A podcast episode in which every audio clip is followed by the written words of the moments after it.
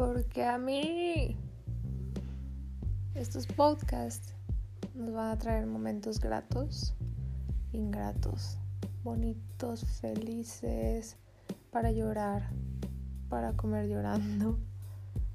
Espero estos podcasts nos sirvan y sea un pedacito de tu vida dedicado a alguna anécdota mía que te ayude en algún proceso de etapa que estés pasando de tu vida, ya sea para reírte, llorar o lo que sea que tengamos que hacer juntos.